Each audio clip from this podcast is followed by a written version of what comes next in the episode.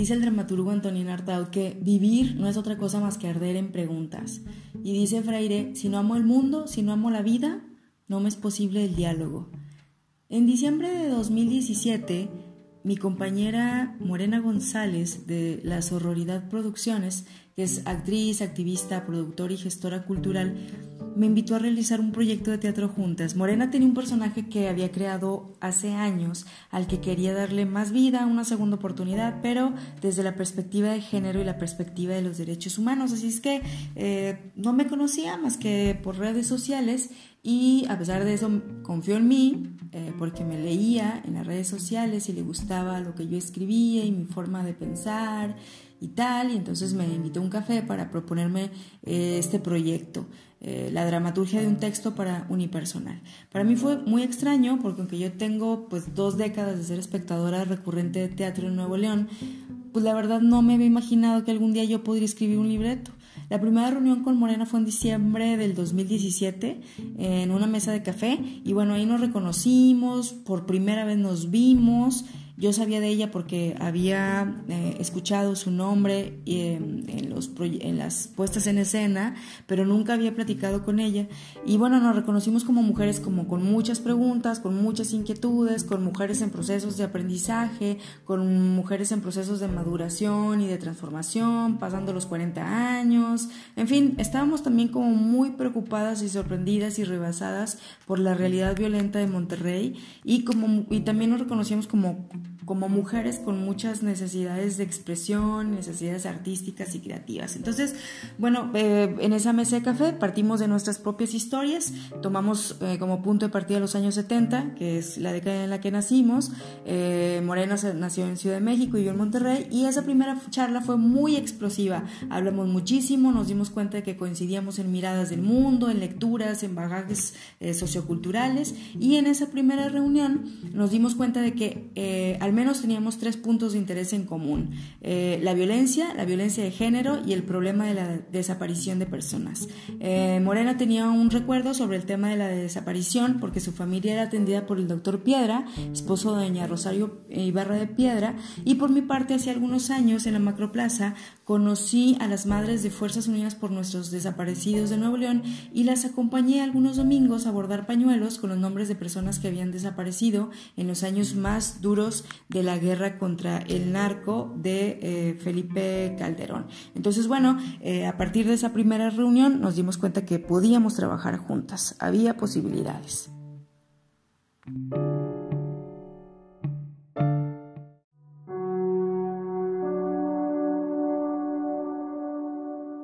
Pues cada una nos aportó cosas muy valiosas. Eh, digamos, aspectos muy valiosos de su vida como, como mujeres, de cómo ellas han emprendido sus actos heroicos ¿no? desde su trinchera. Entonces, a la hora de nosotros tomar esos, esos modelos de mujer y basearlos todos en el personaje de Sorrúbela, sí creo que de alguna u otra manera estas mujeres, como desde su trinchera, son, son son activistas, son luchadoras, son, son mujeres que están, forman claramente parte de la vida política en, en México. Este, pues nuestra heroína sin duda alguna también lo hace, ¿no? Entonces, nuestro personaje está dotado, digamos, y permeado de estas, de estas mujeres. Y claramente ya durante el montaje, a la hora de llevarlo a escena y de y de presentarlo en algunos espacios que también son importantes. Eh, el, tanto el personaje como la obra toma mucha relevancia, el discurso y el personaje se vuelve muy potente, muy poderoso. Es decir, por ejemplo, no es lo mismo eh, presentarme, eh, por ejemplo, en, en un congreso de mujeres que luchan con este personaje, nos damos cuenta que este personaje pertenece a ese, a ese lugar, ¿no? Este, a, ese, a ese nicho de, mujeres que están trabajando por cambiar socialmente lo que está sucediendo con la violencia de género. Entonces, sí, de alguna manera creo que el, está semblanteado desde la, desde la creación del personaje y ya durante las presentaciones, de alguna u otra manera, la obra se ha convertido en este en esta, en esta social, de alguna manera en esta protesta social, ¿no? Y, y también me parece muy, muy valioso, Gabriel, eh, mencionar que, que es importante generar en el inconsciente colectivo el, el personaje de Sorrúbela, de esta heroína esta mujer que lucha por los derechos de las demás mujeres, ¿no? Porque eh, de ahí se permean otra serie de cosas que tienen que ver con, con, con, la equidad de género, con la violencia de género, ¿no? Este, pero sí creo que va deambulando muy de la mano entre la teatralidad y la protesta política.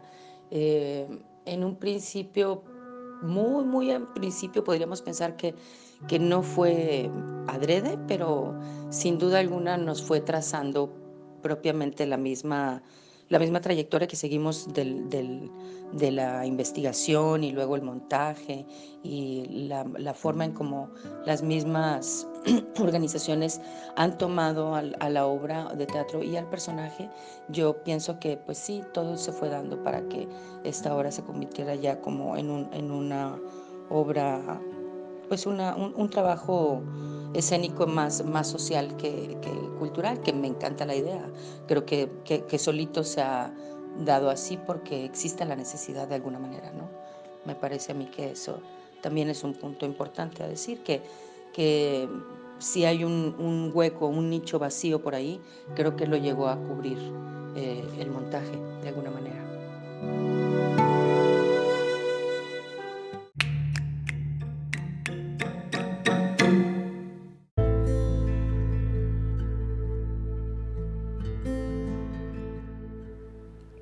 Bienvenidos a la casa. Archivos sonoros de Casa Universitaria del Libro, Universidad Autónoma de Nuevo León.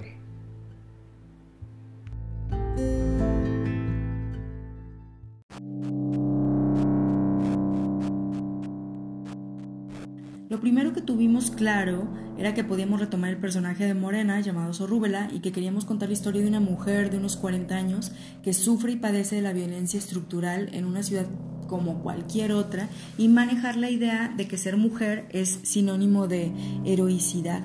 Y bueno, estuvimos trabajando en reuniones semanales, conversábamos muchísimo de todos los temas que nos preocupaban y agobiaban.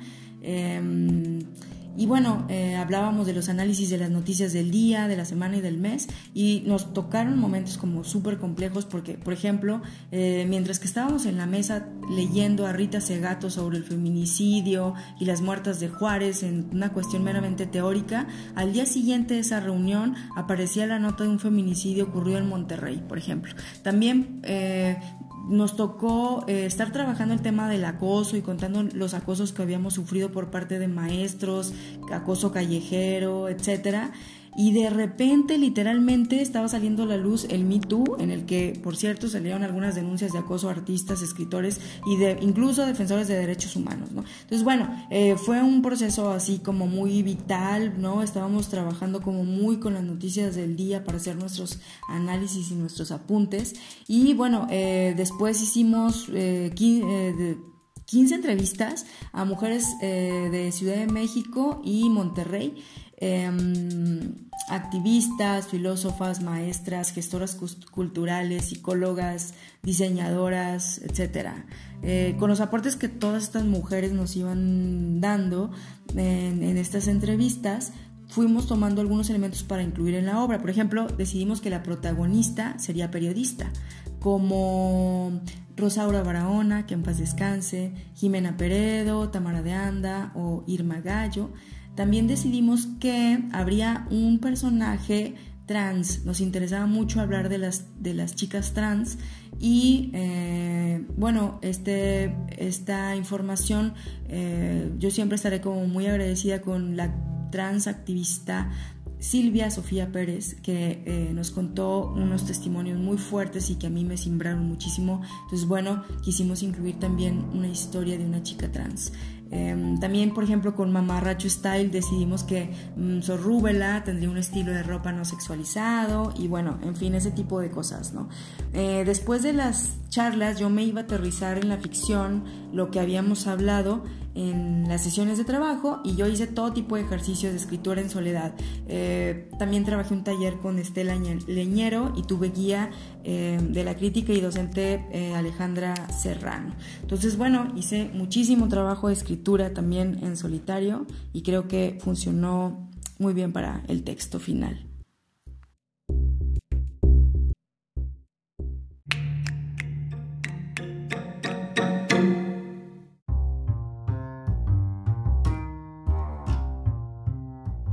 Mis dos unipersonales anteriores también hablan sobre feminismo, sobre violencia de género, sobre el empoderamiento, la emancipación de la mujer. Son, son temas que regularmente me gusta, me gusta trabajar y me gustan los procesos creativos porque me permiten mm, reflexionar mucho sobre el tema y me parece importante porque como artista no es fácil sobrevivir a la violencia de género en este país constantemente eh, hay que estar revisando y pensando en cómo también nosotras replicamos estos sistemas patriarcales, estos sistemas de violencia, estos sistemas machistas. Entonces, el proceso creativo, de alguna u otra manera, en particular de Sorrubela, por ejemplo, nos llevó a Carmen y a mí a estar totalmente muy claras eh, de cómo también nosotras normalizamos muchas conductas este, o cómo a veces no nos damos cuenta nosotras mismas, cómo las replicamos. Y esto me parece fundamental, fundamental para poder entonces establecer nuestro trabajo desde la sororidad, justamente, desde la equidad y desde, la sororidad. Sin duda alguna, los procesos creativos nos, nos hacen, nos, nos fortalecen. Y creo que en el, en el, en el caso de Sorrúbela, eh, un poco la línea fue trabajarla con el tema de la sororidad, por eso decidimos hacer un, un, este, un equipo completamente de mujeres, las cabezas somos mujeres, para poder acabar con el dicharacho ese horroroso de las mujeres juntas ni difuntas, ¿no? Entonces, sí nos parecía importante y además de, de trabajar en sororidad, también trabajar desde la horizontalidad, porque sin duda también entendíamos que eh, desde lo vertical no es más que la misma réplica de los sistemas patriarcales a los cuales estamos también denunciando y trabajando durante el proceso creativo. Entonces, eso también para nosotras fue muy valioso. Fue muy valioso irnos eh, dando cuenta cómo estos, eh, el trabajo en, en, horizontal fortalece muchísimo, fortalece el discurso, eh, fortalece también el, el planteamiento escénico. La verdad fue fue muy bello, en particular en este trabajo, eh, hacerlo en sororidad es algo que merece muchísimo la pena.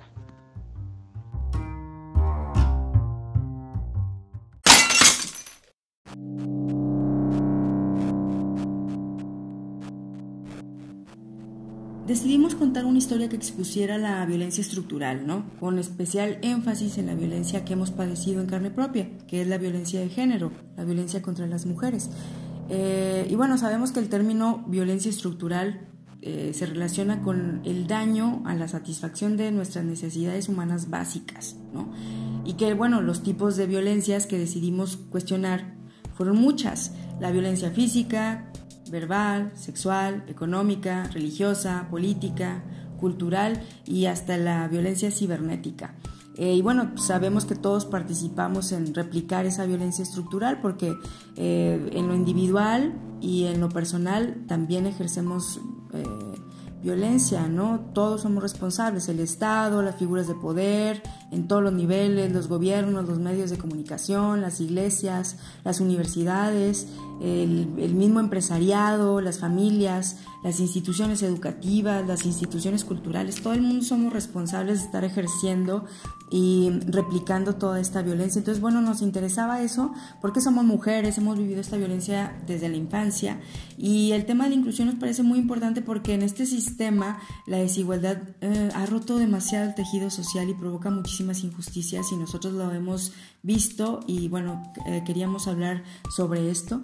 Y al respecto de la sororidad, eh, pues es un trabajo de todos los días, leímos muchísimo respecto al tema, hicimos mucho trabajo de autoanálisis y de autocrítica para que desde nuestros propios trabajos y nuestras propias reuniones estuviéramos ejerciendo la sororidad, ¿no? el apoyo mutuo entre las mujeres. Marcela Lagarde es, la, es una feminista enorme latinoamericana que habla de sororidad y bueno, ella nos dice que la sororidad es justamente la solidaridad entre mujeres en, en, la, en la sociedad patriarcal, ¿no?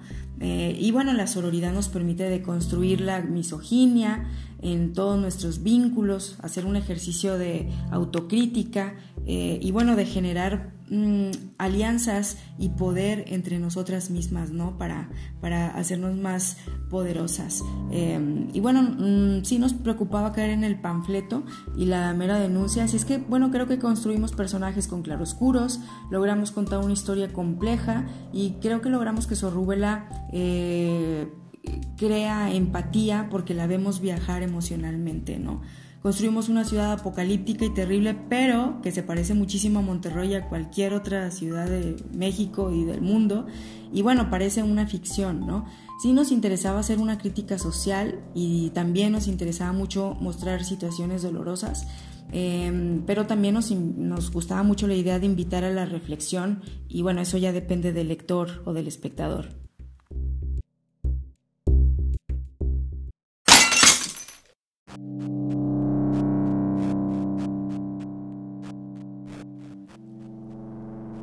Proyecto dramatúrgico es mi primer proyecto de escritura formal. Aunque a mí me gusta mucho escribir, para mí, todo tipo de textos, y doy clases de escritura, de redacción, y bueno, mi mundo es la mediación de la lectura y siempre estoy rodeada de libros e historias, la verdad es que nunca lo había hecho de modo disciplinado y en forma. Entonces esta, esta experiencia como escritora fue una experiencia súper intensa y con muchísimo peso y muchísima responsabilidad porque estamos tratando temas súper complejos y, estamos trabajando como eh, con la sensibilidad eh, de temas muy dolorosos y muy difíciles. Entonces, pues sí, fue como un peso muy grande, em, pero también yo lo hice con mucho cariño porque estos temas que abordamos sí me parecen que son urgentes de compartir en los teatros. Y hay que socializar todos estos temas, ¿no? Y creo que el teatro es una forma muy agradable y muy hermosa de poder presentar historias. Y creo que mi mayor aprendizaje fue la escucha y la apertura al otro y en este caso a la otra, eh, a nuestro equipo de, de mujeres en la sororidad producciones. Yo traté de escuchar mucho y creo que un regalo que me dio la zorrita fue aventurarme justamente a la escritura de este texto para la escena. Yo la verdad es que amo el teatro y la zorra me dio esta oportunidad de estar allí y ahora recuerdo que mm, mi primera experiencia en una sala de teatro fue a finales de los 80. En la escuela primaria donde yo estudié nos llevaron a ver el musical Qué plantón a la gran sala del teatro de la ciudad. Y bueno, recuerdo que ahí salía Lolita Cortés cantando, era una comedia musical y bueno, ahora me parece súper tierno pensar que eh, mi primera vez en el teatro fue este musical y pensar que ahora yo pude escribir un texto con canciones originales en el que por cierto también eh, tratamos temas de, carácter social, ¿no? Me da como mucha ternura y también me da mucha alegría, la verdad, haber terminado este, este texto. Es, un, es una primera vez que ha sido dolorosa, pero me ha gustado mucho el resultado, ¿no? Y bueno, como activista yo tengo un cariño y una responsabilidad muy grande. Yo aprendí que eh, podemos apoyar a nuestra comunidad con los recursos que tengamos. Em, y, pienso que la solidaridad y la sororidad son valores que, que valen mucho la pena. Es mucho trabajo personal, pero valen mucho. Yo amo a Monterrey em, y creo que desde nuestras posibilidades podemos crear una comunidad mucho más amable, menos ignorante y sí creo que eh, más hermosa, ¿no? Cuando no estoy realistamente pesimista, creo que sí podemos transformarnos.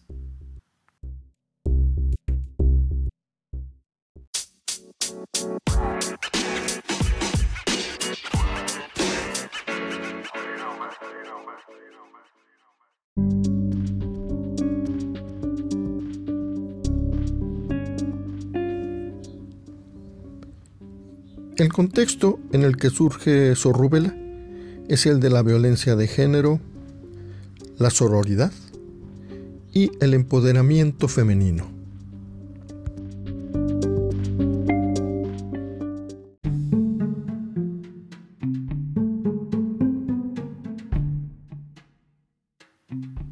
Los movimientos sociales feministas del 8 de marzo y 9 de marzo me parecieron realmente extraordinarios porque fueron a nivel global y han sido una, de una fuerza increíble.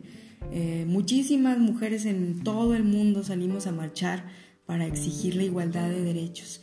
Y bueno, yo creo que este año 2020 ha sido y está siendo muy complejo por tantos eventos tan terribles en el mundo.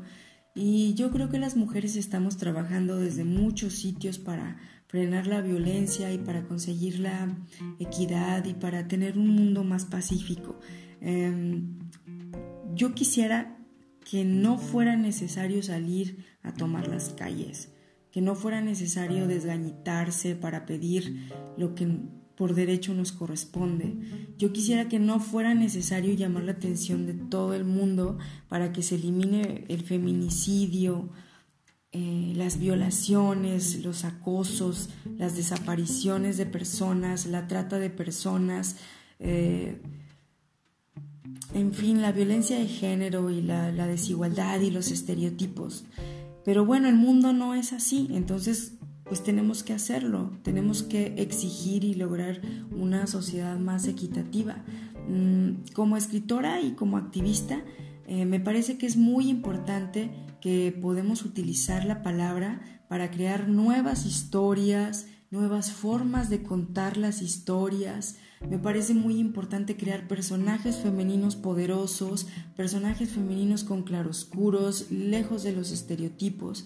Eh, a mí me interesa crear nuevas narrativas em, con referentes para las niñas y las adolescentes de ahora, porque creo que sí es posible contar historias de otra forma y porque yo creo que la voz de las mujeres por muchísimo tiempo ha estado silenciada. Entonces, la verdad es que me gusta muchísimo la idea de tener una voz y de poder usarla y bueno, mi, deseo es que ojalá que muy pronto todas las mujeres del mundo, las niñas, las adolescentes, eh, tengamos todo el privilegio, todas, en todo el mundo, de usar nuestra voz como se nos pegue la gana. Creo que ese es mi máximo sueño ahora, poder eh, lograr un mundo en el que todas las mujeres vivan como se les pegue la gana y opinen lo que se les pegue la gana. Es un sueño difícil de cumplir, pero me gusta la idea.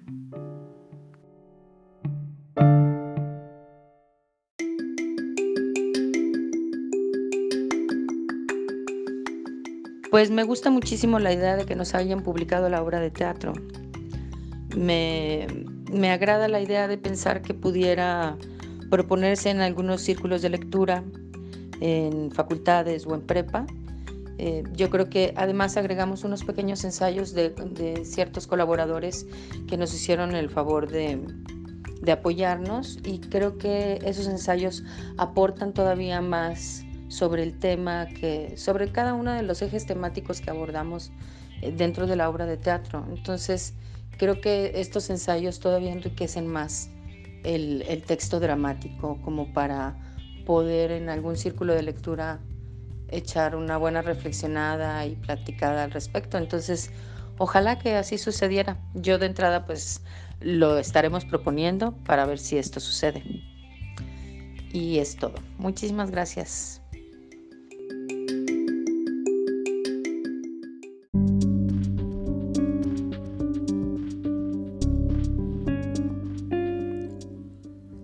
Sorrúbela nos acerca a un México autoritario, machista, opresor, en el que la mujer toma el escenario para exigir sus derechos.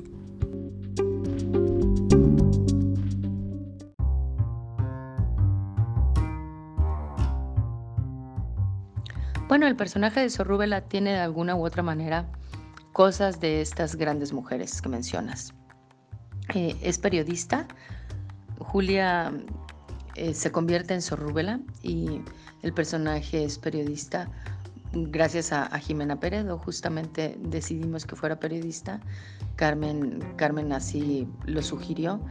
Por, por, después de que salimos de la entrevista de, de Jimena Peredo, pensamos en que sería muy importante que quizá el personaje fuera una periodista, ¿no?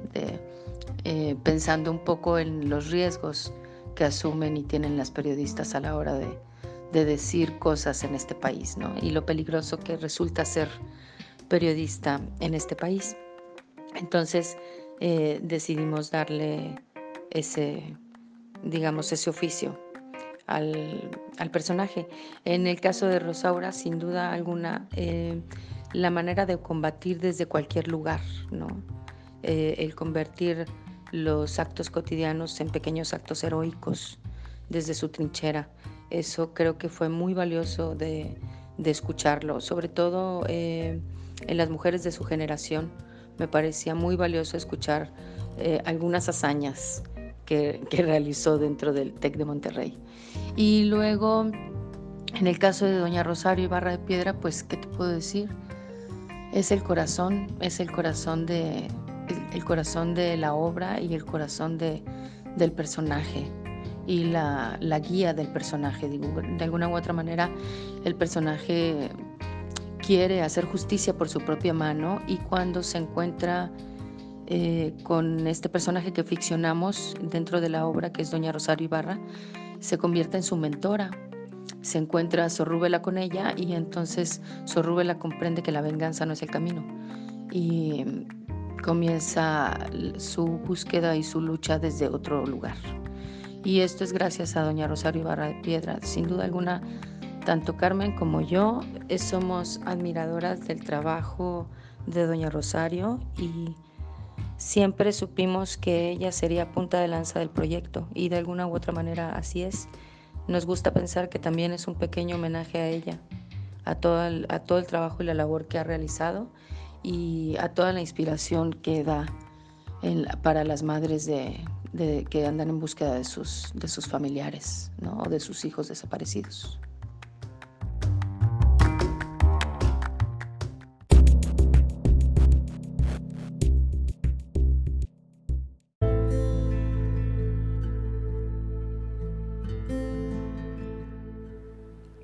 Bienvenidos a la casa. Archivos sonoros de Casa Universitaria del Libro, Universidad Autónoma de Nuevo León.